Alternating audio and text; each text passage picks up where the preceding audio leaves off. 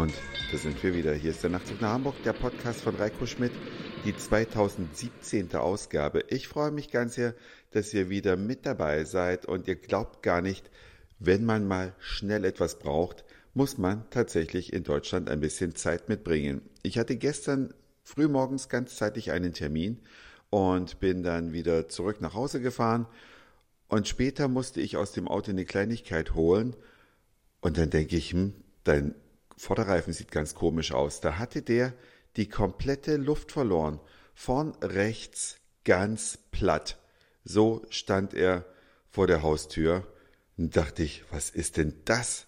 Erstmal meinen Chef angerufen, wie ich mich verhalten soll, weil die Versicherung läuft über die Firma und da hatte ich keine Ahnung, ob man dann ADAC rufen muss oder wie auch immer man sich verhält.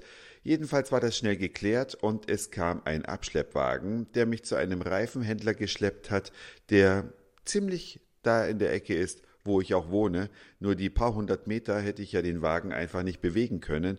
Deswegen musste er dahin geschleppt werden. Und dann dachte ich, okay, äh, jetzt komme ich jetzt zwar unvorangekündigt, aber das ist ja bei einem Reifenhändler, denke ich mal, häufiger der Fall. Ich kriege jetzt da einen neuen Reifen drauf gemacht und dann kann ich wieder davon fahren.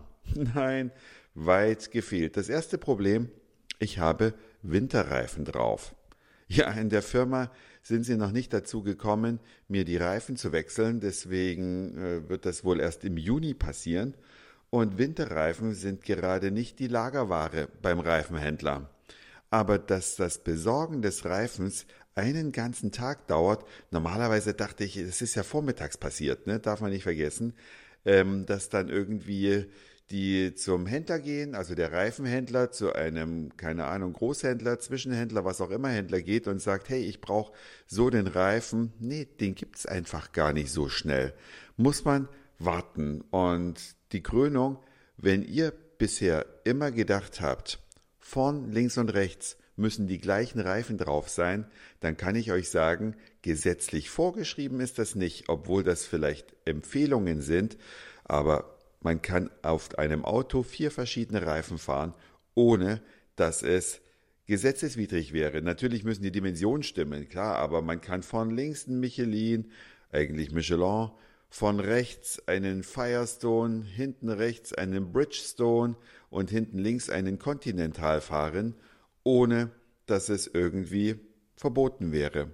Und so kommt es jetzt bei mir auch nicht ganz so krass, aber von rechts wird jetzt ein Fredestein-Reifen drauf gemacht. Habe ich noch nie gehört. Fredestein, irgendein seltsamer Reifen, aber er ist schwarz-rund und fährt und ist hoffentlich genauso sicher wie ein Bridgestone oder ein Michelin oder ein Conti. Aber gut, mir blieb jetzt gar keine andere Wahl. Und dann ja, muss ich erstmal nochmal im Internet schauen, was Friedestein überhaupt für eine Firma ist. Ja, und dann kann ich dann hoffentlich ab heute Nachmittag mein Auto wieder abholen. Nach einem Tag Verzicht. Es geht in der Stadt natürlich ohne Auto, aber mit ist einfach praktischer. Ja, man kann viel mehr erledigen, wenn man mit dem Auto fährt. Ja, und äh, das ist äh, trübt vielleicht auch so ein bisschen meine, na, ich will nicht sagen, meine gute Laune, die habe ich trotzdem noch, aber tatsächlich mache ich gerade etwas, was ein bisschen aufs Gemüt drückt ganz vorsichtig stelle ich das so bei mir im Moment fest. Und zwar mache ich seit gestern etwas, das nennt sich Scheinfasten. Das ist also praktisch ein Fasten. Normalerweise fastet man ja, um dem Körper mal was Gutes zu tun. Das haben so ziemlich alle Religionen und Kulturen im Programm, dieses Fasten. Aber es gibt da eine Weiterentwicklung, die nennt sich Scheinfasten. Ich bin über einen Artikel in einer Zeitschrift darüber gestoßen. Ich glaube, das war im Spiegel. Und äh, da geht es darum, dass man dem Körper zwar vorgaukelt, dass er fastet, dennoch aber nicht Hunger leiden muss. Heißt, man hat ein speziell kalorienreduziertes Ernährungsprogramm, welches äh, praktisch die normale Nahrung, die man sonst zu sich nimmt, komplett ersetzt, inklusive der Getränke. Und diesem Programm unterziehe ich mich seit gestern. Und wenn man einen Tag lang weniger gegessen hat, als man das sonst normalerweise tut und auch völlig anders ist, vielleicht auch ein bisschen weniger Zucker dabei hat, dann merkt der Körper das. Und ich habe heute Nacht schon geschlafen wie ein Stein. Kenne ich normalerweise von mir gar nicht. Ich habe einen relativ ja, mittleren Schlaf, würde ich sagen. Leicht wäre jetzt auch übertrieben, aber ich kann ja, so mittelspät zu Bett gehen und bin dann trotzdem morgens um 7 Uhr putzmunter.